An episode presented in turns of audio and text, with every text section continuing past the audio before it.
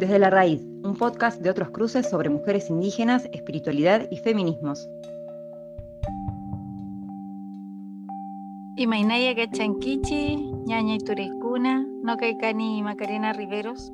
Hola amigos y amigas, espero se encuentren muy bien. Mi nombre es Macarena Riveros, soy de la ciudad de Arica y Parinacota, soy mujer quechua, descendiente de quechua, de la tribu de los Huari, ya son cultura posterior a, los incas, preexistente a la, a la invasión española.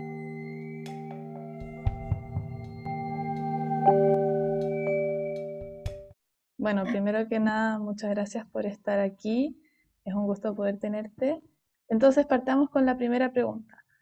¿Cómo vives tú la lucha feminista desde tu pertenencia al pueblo originario de la comunidad a la que perteneces? La lucha se vive a diario a través de un proceso primero personal, ya el proceso de, de construcción es importante en base a una cultura patriarcal, estadista, ¿no es cierto?, donde nos marcan desde nuestra infancia, ¿no es cierto?, sobre eh, lo que está bien, lo que corresponde y lo que no, haciéndonos olvidar, ¿no es cierto?, e invalidando nuestros orígenes ancestrales. Yo creo que desde ahí se empieza a vivir el feminismo, ¿verdad? A través de la, descolonización y esta construcción y fortalecimiento de la cultura personal. Luego, ya ahora en mi trabajo un poco más profesional, a través de las mujeres, de organizaciones con mujeres, en la reeducación eh, y hacia las niñas, jóvenes y adolescentes. Creo que también es otro espacio fundamental el poder generar en, en las niñas eh, este concepto de fortalecer la cultura, ¿no es cierto? En, en, que hay que sentirse orgullosas, ¿verdad?, del conocimiento ancestral, de lo que nos, nos enseñaron nuestro, nuestros padres, ¿verdad? Eh, y sentirnos orgullosos de quiénes somos y de dónde venimos. Entonces, eh, yo creo que a partir de ahí, en el trabajo hormiga que, que realizamos a través de las organizaciones, de las comunidades, promoviendo la, la reeducación y, y, la resignificación también de, de lo que somos, de lo que somos hoy en día, que es sentirnos orgullosas, ¿verdad? De lo que somos de nuestros ancestros y de nuestra propia cultura y cosmovisión. Sí, que es importante, no, que, bueno, pensaba que importante es esto que dices de cómo vinculas la lucha feminista, digamos, del ser mujer con también el reconocer la pertenencia, el pueblo originario al que las niñas pertenecen, al que las mujeres pertenecen. E, este vínculo que hay entre la identidad originaria, digamos, y el feminismo como mujer. Complementando un poco a eso, quisiera agregarte de que ¿por qué te decía cuál es el objetivo de la, de la reeducación? El dejar de tener vergüenza, el dejar de ser discriminada, invisibilizada la mujer. Creo que ese es, como el objetivo de toda esta reeducación y, y, de esta visibilización de la mujer, de que tomemos el rol, un rol protagónico, pero desde nuestra cultura, por supuesto, ¿verdad? Respetando esta, en la cosmovisión se habla del chachahuarme, de una igualdad entre hombre y mujer. ¿verdad? Siempre se respeta al varón, pero el varón también tiene que respetar a la mujer, ¿verdad? Y, y desde ahí ese concepto, a perder el miedo. Muchas gracias. Bueno, ahora estabas mencionando algo que va eh, a la segunda pregunta que te iba a hacer y quizás aprovecho de, también hacer una pregunta de profundización de lo que acabas de decir. Eh, este concepto de igualdad, si lo pudieras explicar, digamos, cuál es su, su característica particular, el contexto de, de tu como visión de las tradiciones ancestrales de tu pueblo y bueno, también seguir con cómo esta lucha en general se relaciona con estas como visiones y tradiciones.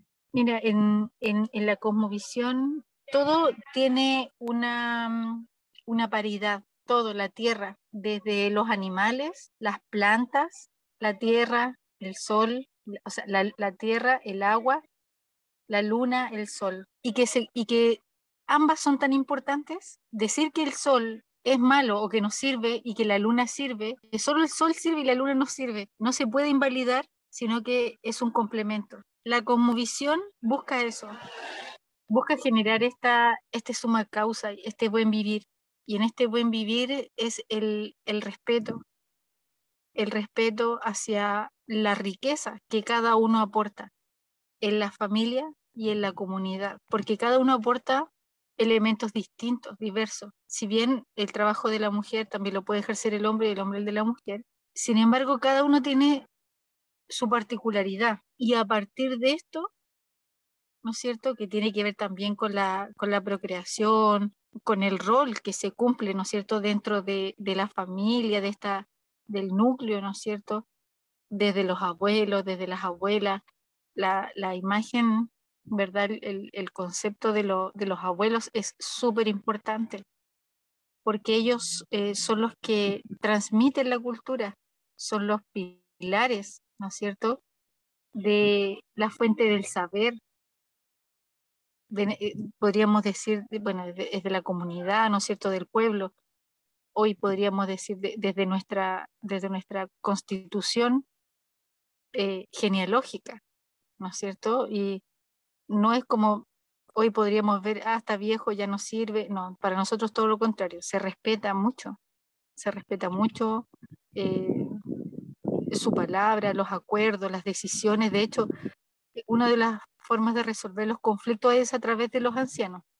A través de los ancianos, ¿no es cierto? Eh, se pide consejo, porque ellos parten también desde la experiencia, ¿verdad? Hacia los más jóvenes cuando eh, nos cuesta llegar a, acuerdos, ¿no es cierto?, para resolver algún problema. Y es lo mismo que pasa entre el hombre y la mujer, ¿verdad? Eh, yo creo que eso es súper importante destacar el rol también de la mujer, que más adelante es la abuela.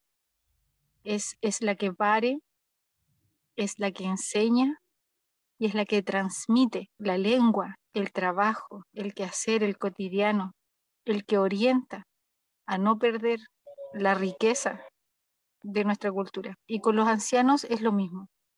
Con los ancianos es lo mismo. Y con los varones también. Tienen su rol particular, ¿verdad?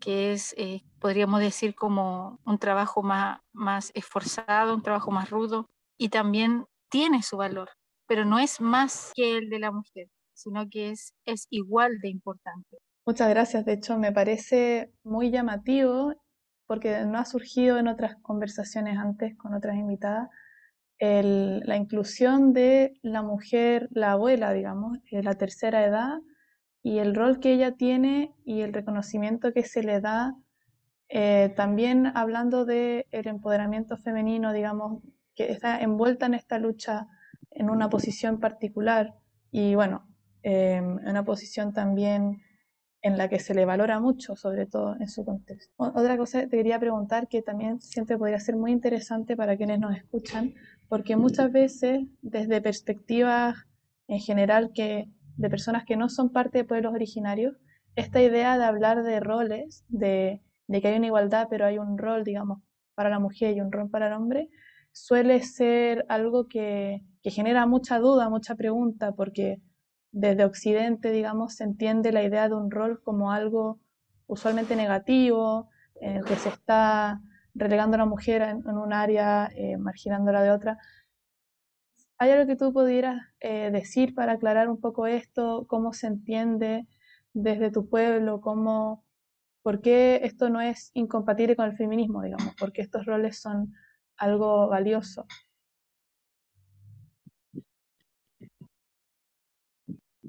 Dice que porque es incompatible con el feminismo, mira, porque, bueno, yo siento eh, desde el occidentalismo, ¿no es cierto? O desde la urbanidad, eh, siento esta restitución de derechos, ¿verdad? Esta vulneración histórica hacia los derechos de la mujer. Pero esto ha sido transversal, ya también en, en algunos pueblos, en otras culturas también se da. ¿ya? Pero nosotros tratamos eh, de que de que no se, como te decía yo, de este el suma causa, de, de este, para generar esta armonía en la comunidad, ¿verdad? Eh, tiene que haber un respeto. Cuando se pierde el respeto hacia el otro individuo, ¿no es cierto? Eh, empieza la vulneración de, estos derechos, ¿no es cierto? Y, se desvaloriza a la mujer. En la cultura, ¿no es cierto?, del pueblo quechua, eh, la mujer tiene el rol fundamental ya que es la que organiza, dirige y administra el hogar. ¿Ya? Eh, por lo que implica que el hombre necesita a la mujer. ¿Ya? La necesita, pensando también en, en el campo. Tiene que criar los hijos, también tiene que ayudar, ¿no es cierto?, los quehaceres de las tierras, em, con respecto a, las actividades propias de, de, la casa, ¿no es cierto? Pero, pero creo yo que cuando, em, cuando quizás se, yo creo que se desvirtúa estos roles, es cuando cuando, claro, en, esta búsqueda, ¿no es cierto?, de, buscar una, esta restitución de derechos, esto de, mejorar las condiciones de vida, eh, se invisibiliza y le dice, bueno, yo no quiero hombres acá, quiero solamente mujeres. Y, desde, la, desde el pueblo, los pueblos originarios, eh, jamás se invisibiliza al hombre, jamás. ¿Me entiendes? Porque se es consciente de que, de que se necesita de la importancia del entorno, la importancia del agua, de la tierra y la importancia del compañero, ¿verdad? Y que, y que es regulable y que es manejable. Por lo menos desde esa cosmovisión, desde la cosmovisión se ve así. Pero claro, la occidentalidad eso no es muy, no, se regula, sino que la ley regula. Y lamentablemente la ley no alcanza, no, no da abasto, no, no es suficiente, no, no responde. Si hay violencia intrafamiliar en una casa o, si eh, golpea eh, el, el hombre a su esposa o a su pareja eh, y no llega a carabineros a tiempo, la policía, ¿no es cierto? O, mm, o si tiene una medida de alejamiento y, esta persona mm, así acude igualmente, ¿no es cierto?, al lugar y, la vuelve a maltratar y ocurre el femicidio, ¿verdad? Entonces, la ley es la única que regula nadie más se involucra. En cambio, en la comunidad eso es, es, es, eh, más regulable desde el punto de vista familiar. Como te decía, también se respeta mucho la palabra de los mayores, se utiliza mucho la expulsión, eh, el rechazo. Eh, creo que tiene que ver también con, con los valores que se, se mantienen que se prefiere mantener estos valores comunitarios, de familia, de clan, en los pueblos originarios para precisamente la protección, ¿verdad? De, este, de este buen vivir, de esta buena, esta sana convivencia. Perfecto. O sea, si entiendo bien, creo que hay dos cosas que por lo menos en mi cabeza destacaron, que por un lado, hablar de roles em, en, dentro de la comunidad igual son roles que ambos se respetan, mientras que, por ejemplo, como en la historia occidental, digamos, desde donde se ha construido el feminismo desde estas otras culturas, em, parte del alegato es que estos roles de la mujer se han visto como algo inferior, que se han tratado sin respeto, mientras que, según lo que tú me compartes ahora, dentro de la comunidad y dentro de su pueblo, aunque hayan responsabilidades distintas y estén categorías que diferencian entre hombres y mujeres, digamos, en, su quehacer, en su aporte en términos generales, ambos reciben el mismo respeto y eso siempre ha sido así. Y lo segundo que complementa eso es que hay una comunidad detrás que defiende y protege que eso siga siendo así. No está atomizado, sino que se involucran y están preocupados de que en las distintas hogares, en las distintas familias, eso se mantenga. Así es. Sí, sí, es, es fundamental la familia, eh, como le llamaríamos hoy día, la familia está achoclonada, eh, estar juntos, tomar la, la, opinión, ¿no es cierto?, de, de, las mayores, las más jóvenes buscar la opinión de las mayores, eh, no seguir solo tendencias o moda, sino que tiene que ver con, con preservar, con mantener y claramente con mejorar. Por supuesto, las generaciones de, de hoy en día buscamos eso, mejorar las condiciones, la calidad de vida para las mujeres, para las niñas. ¿Verdad? Que, que en algunas, eh, aún en algunos pueblos más alejados de la urbanidad, eh, aún se cometen eh, situaciones de, con niñas, con, con, jóvenes, ¿no es cierto?, que son obligadas a casarse con personas mayores o a ser intercambiadas, ¿no es cierto?, por, por cosas materiales. Eh, aún, aún se da, se da, aún eso existe. O sea, eso no es como de los países del Oriente, aún eso existe. Eh, y en Latinoamérica, o sea, aquí cerca, no hay que ir tan lejos para ver eso pero, pero bueno, no es, en, no es en todos los casos ni en todas las familias, es en, es en, en familias en particular, específicos, ¿verdad? Pero que esas prácticas, por ejemplo, que, que, van en contra del bienestar y la calidad de vida de las mujeres eh, y que aspiren a, a, una vida completa, feliz y desarrollada como persona, como mujer, eh, puedan eh, brindar, ¿no es cierto?, la, la, las que somos, las que estamos en, ahora en esta lucha, eh, así, eh, tratando de despejar, ¿no es cierto?, el camino para que otras sigan, otras jóvenes sigan eh, integrándose, ¿no es cierto?, y esto siga mejorando, eh, ser visibilizadas por el, por el Estado, porque aún no somos visibilizadas, no hay, no existe, por ejemplo, una oficina de las mujeres eh, indígenas. No existe, no hay un catastro, no se sabe eh, cómo viven, no hay un catastro específico, ¿no es cierto? Como adultos mayores, hay un catastro para discapacitados, para niños, para adolescentes, pero para mujeres indígenas específicamente no. Y, la lucha es grande, la lucha es, es aún es histórica.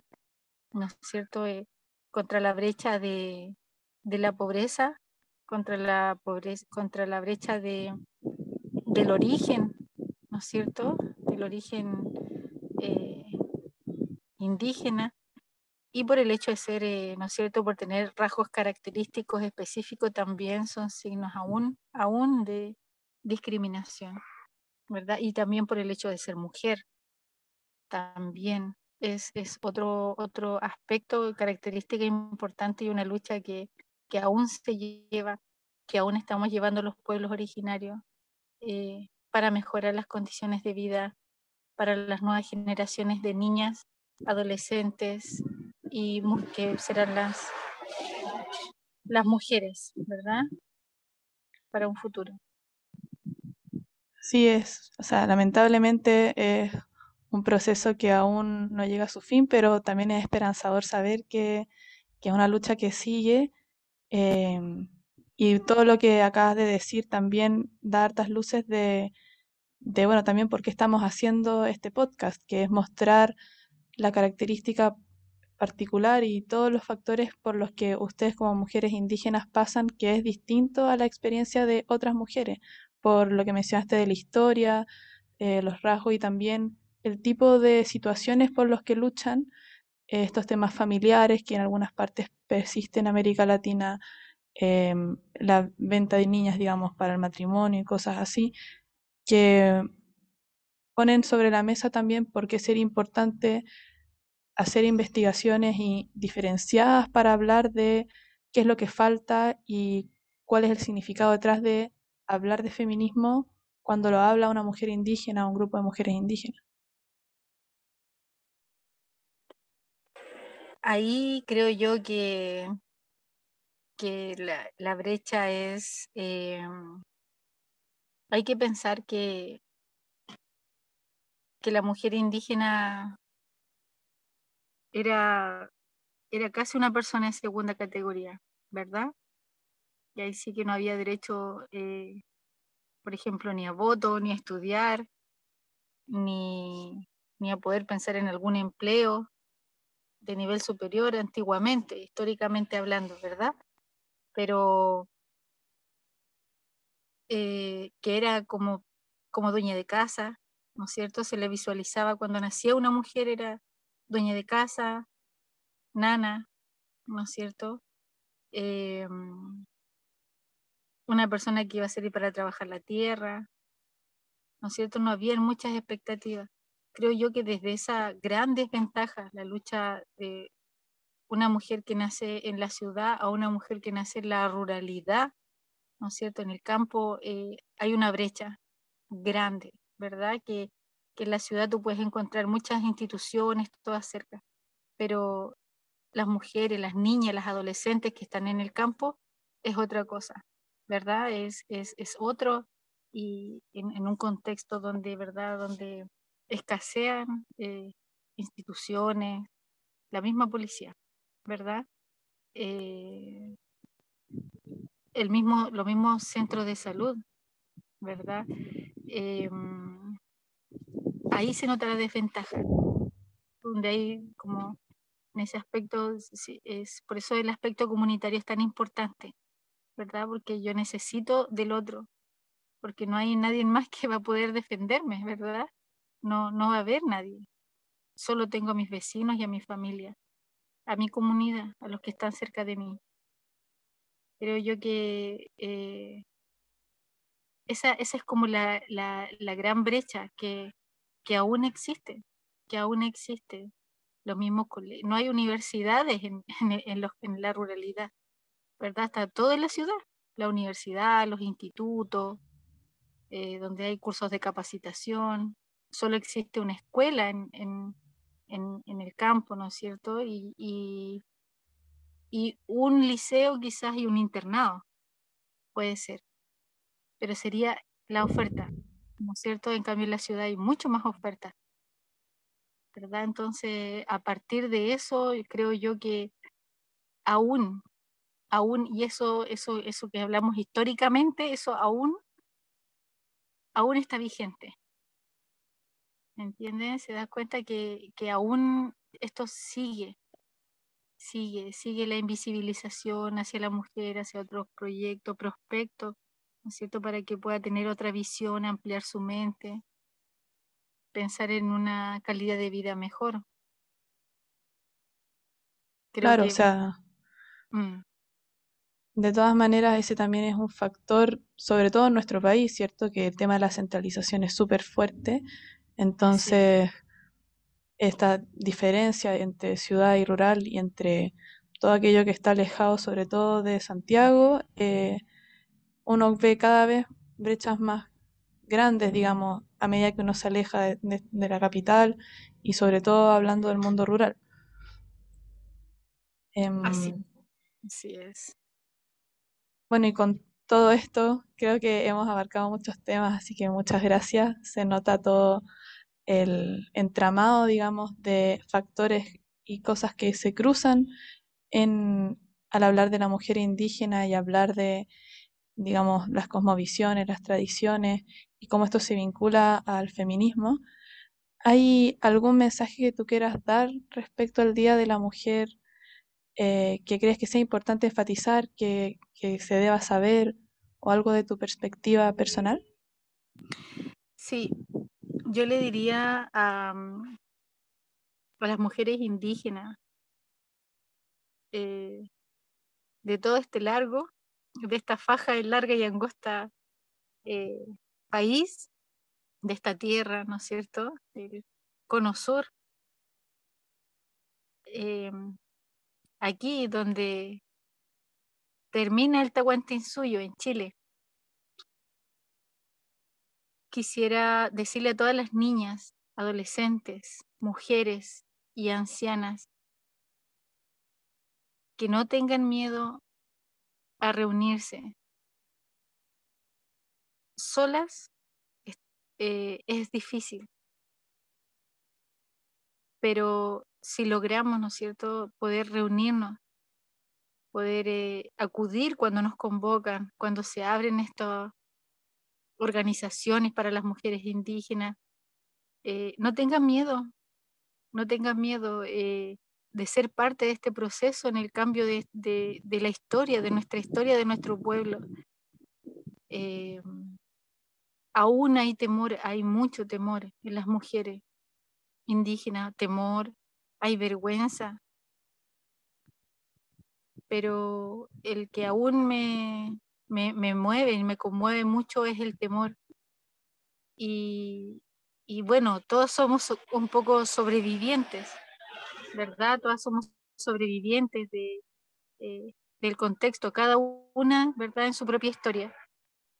Pero, pero juntas somos más fuertes, como dice el dicho. Y, y creo que de nosotras también eh, van a salir muy niñas, muy fuertes, jóvenes, que el día de mañana serán las mujeres que puedan defender nuestros eh, valores ancestrales. Creo que, eh, claro, cada una desde su casa es difícil, es difícil y, a veces preferimos, preferimos mantener, quedarnos en silencio, quedarnos en la casa. No, ¿para qué me involucro, verdad?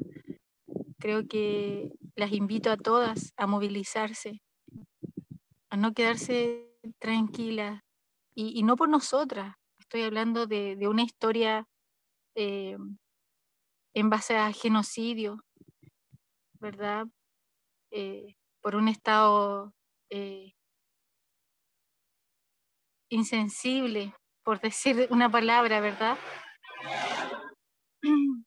Eh, por los privados también, por las empresas privadas, ¿verdad? Que muchas veces atropellan y vulneran eh, mujeres, niños, ¿verdad? Ancianos, porque la tierra tiene un valor, ¿verdad? Porque, las, no sé, eh, estos recursos naturales, ¿verdad? Que, que se disputan, ¿no es cierto? Y que son más apreciados incluso que la, que la misma vida de una persona yo las invito a todas a, movilizarse, a levantarse y, a acudir a estas convocatorias que, realicen las hermanas de, los pueblos, del pueblo que tú seas, del pueblo que seas, seas Mapuche, Licanantay, Rapanui, Diaguita, seas Coya, seas Aymara las invito a levantarse, a movilizarse, a unir fuerzas, a compartir historias y experiencias para poder contarlo a nuestras generaciones futuras que nosotras sí nos movilizamos para cambiar nuestra historia. Y no lo hacemos solo por nosotras o por nuestras hijas, sino que también por nuestras abuelas, por lo que ellas pasaron, por las que ya no pudieron reclamar, no pudieron acudir, no pudieron eh, manifestarse, acudir al, alguna instancia para, para que puedan defenderlas, ¿verdad? Mm, porque eso no existía antes.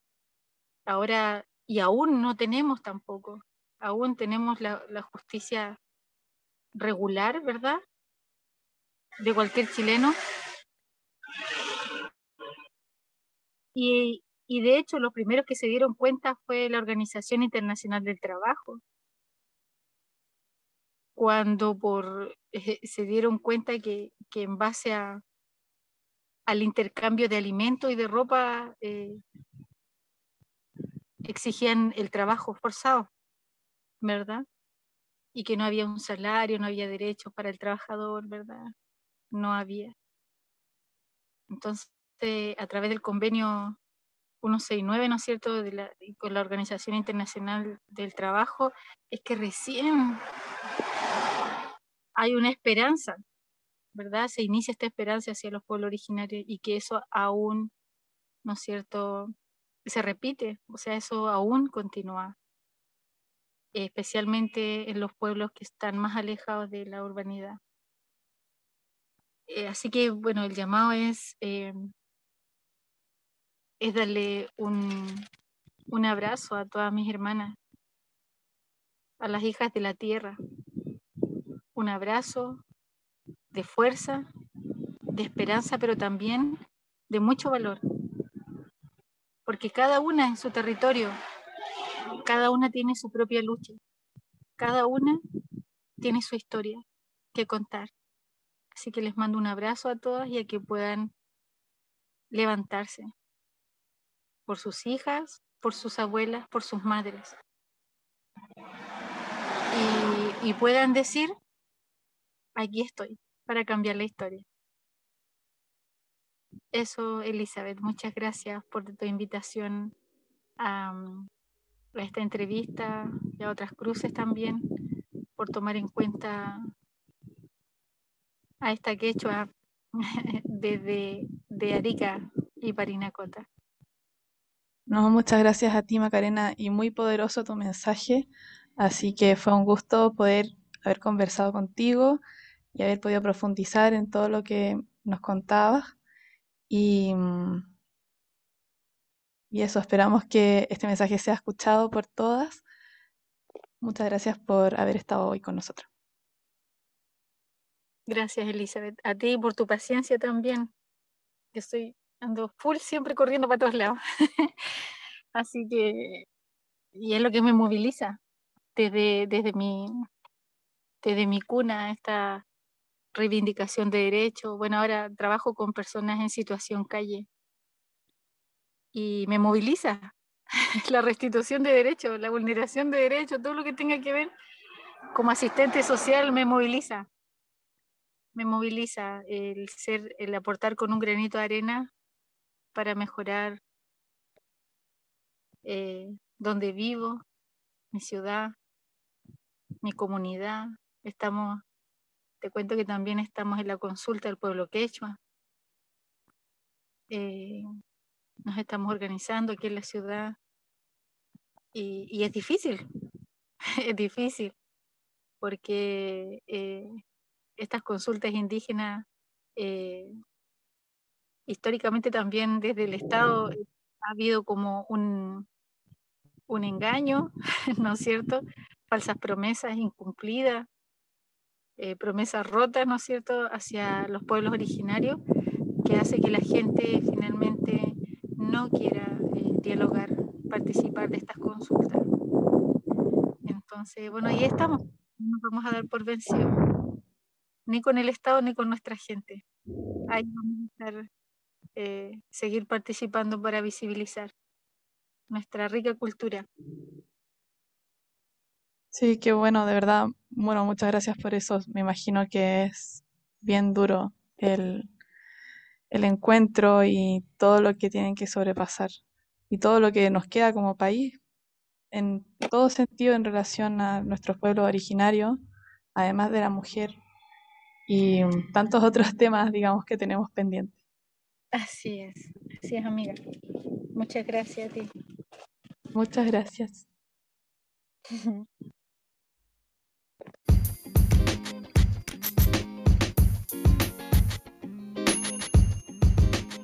Seguinos en todas nuestras redes como Otros Cruces o en otroscruces.org.